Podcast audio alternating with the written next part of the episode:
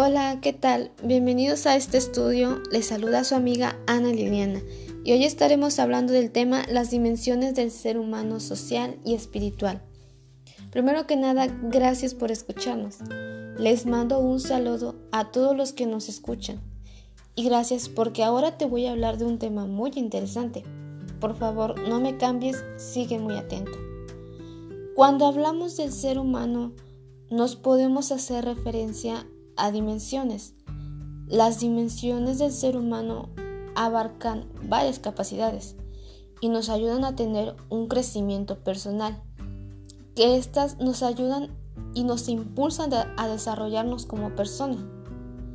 La dimensión social y la dimensión espiritual son dos temas muy diferentes, porque la social nos habla que el ser humano no es un solo individuo que puede vivir solo o aislado, sino que necesitamos a más personas con quien socializarnos.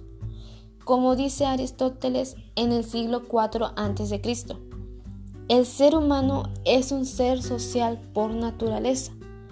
La sociedad es por naturaleza anterior al individuo. El que no puede vivir en sociedad o necesita o no necesita nada para su propia suficiencia, no es miembro de la sociedad, sino es una bestia, un dios. La dimensión social de la vida humana podemos contemplarla desde una doble perspectiva. Primero, se manifiesta como algo natural a todo ser humano. Esto quiere decir que el ser humano es un ser social por naturaleza, como ya lo habíamos dicho. La segunda es cuando se nos presenta como una realidad histórica. Los hombres planifican, crean conscientemente y libremente sociedades en, funciones de, de unos finos predeterminados. En cambio, la dimensión espiritual es cuando hablamos de sentimientos o lo que nos distingue al resto de los demás.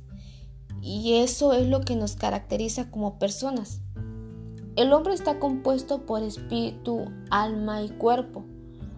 Para Schiller y Taylor de Chardin, el espíritu se distingue del ser humano. Para tener un concepto más concreto, es la forma particular como cada quien asume las circunstancias diarias de su vida. También Aristóteles cita que presenta al hombre como un dualismo donde el cuerpo es la materialidad y el hombre lo que nos hace propiamente. Esto abarca muchos temas porque aprendí que todos somos personas que necesitamos de otras.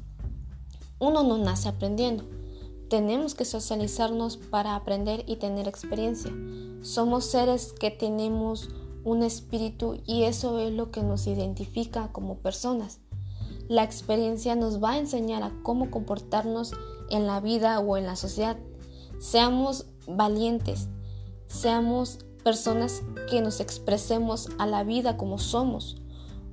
Seamos personas que nos amamos a nosotros mismos y seamos personas que queremos salir adelante, mentalizarnos psicológicamente que se puede lograr si proponernos. Para concluir, podemos decir que no necesitamos de alguien para vivir. Eso es lo que podemos decir. Pero es todo lo contrario. Es mejor socializar para tener una buena conducta y ser personas. Y saber querer seguir adelante y amarnos a nosotros mismos como ya lo había dicho.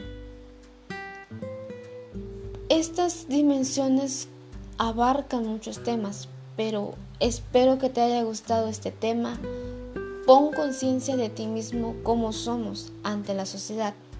Y muchas gracias. Hasta pronto.